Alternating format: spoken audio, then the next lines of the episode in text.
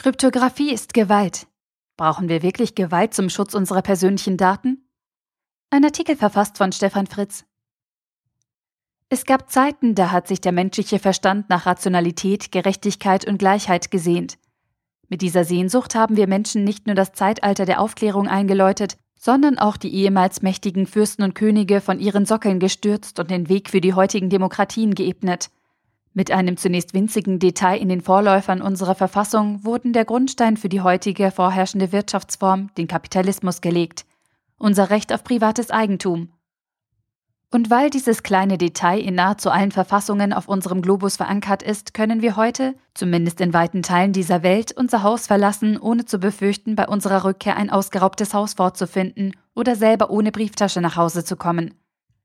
Eine kleine Vorschrift in den Verfassungen der Welt ermöglicht damit nicht nur unsere bisher einigermaßen erfolgreiche Wirtschaftsform, sondern auch unseren ruhigen Schlaf.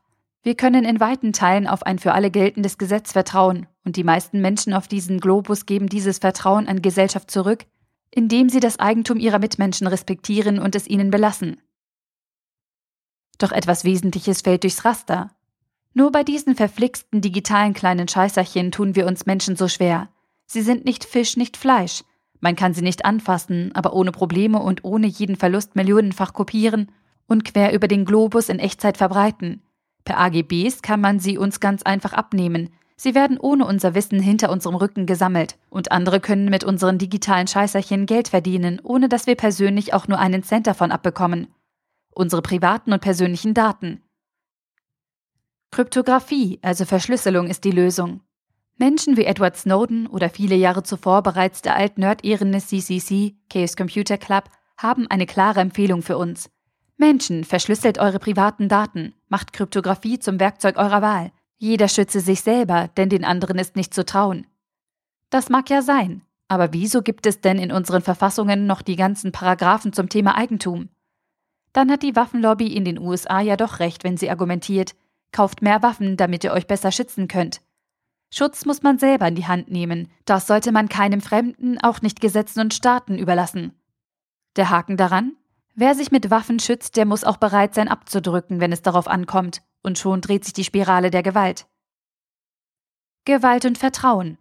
Was hätte Gandhi dazu gesagt? Geht es vielleicht auch ohne Gewalt? Sind Protest und Veränderung ohne Gewalt möglich? Bereits vor Gandhi haben unabhängig voneinander die großen Weltreligionen und auch die alten Griechen mit den heute immer noch viel zitierten Humanisten die Vermeidung von Gewalt als einen wesentlichen Grundpfeiler gesellschaftlicher Entwicklung und Existenz postuliert.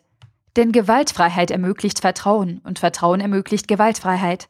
Die Festlegung von Verschlüsselung als Grundprinzip bedeutet Misstrauen und Misstrauen führt über kurz oder lang zu Gewalt. Vertrauen und Misstrauen stellen damit eine Verbindung von der realen physischen Welt in die abstrakte theoretische Welt der Informationsverarbeitung dar. Über dieses Bindeglied können sich Effekte von einer Welt in die andere ausbreiten und umgekehrt. Ist das die Sache wert? Warum bauen wir den Schutz unserer kleinen digitalen Scheißerchen nicht einfach ein in die Gesetzbücher dieser Erde und machen so den wesentlichen Schritt in Richtung digitale Souveränität? Brauchen wir nicht, sagen die Technikfreaks. Wir können ja verschlüsseln, um uns zu schützen. Das nützt sowieso nichts. Die Industrie und die Internetkonzerne holen sich ja doch, was sie wollen, lamentieren die Skeptiker. Und von den Stammtischen schallt, hey, und außerdem sind unsere Staaten doch die schlimmsten Missbraucher unter der Sonne. Das ist alles korrekt. Allerdings haben Staaten auch in der realen Welt ein Gewaltmonopol. Souveräne Staaten dürfen Gewalt einsetzen und töten. Staaten dürfen Krieg führen. Aber Staaten dürfen uns Bürgern gegenüber nur in einem minimalen Umfang den Grundsatz des persönlichen Eigentums einschränken. Und Regierungen müssen so handeln, dass wir Bürger ihnen vertrauen können. Wer macht den ersten Schritt? Wir können es drehen und wenden, wie wir wollen. Verschlüsselung führt zu Misstrauen und Misstrauen zu Gewalt. Warum sagen uns so viele, neben Fachleuten und Organisationen übrigens auch Unternehmen wie Google, dass wir verschlüsseln sollen? Wer profitiert von dem Misstrauen? Auf alle Fälle diejenigen, die unsere Daten noch weiterhin einsammeln und zu Geld machen. Und da sind die Kollegen von Google, Facebook und viele andere im täglichen Kampf gegen die digitale Autonomie ganz vorne mit dabei.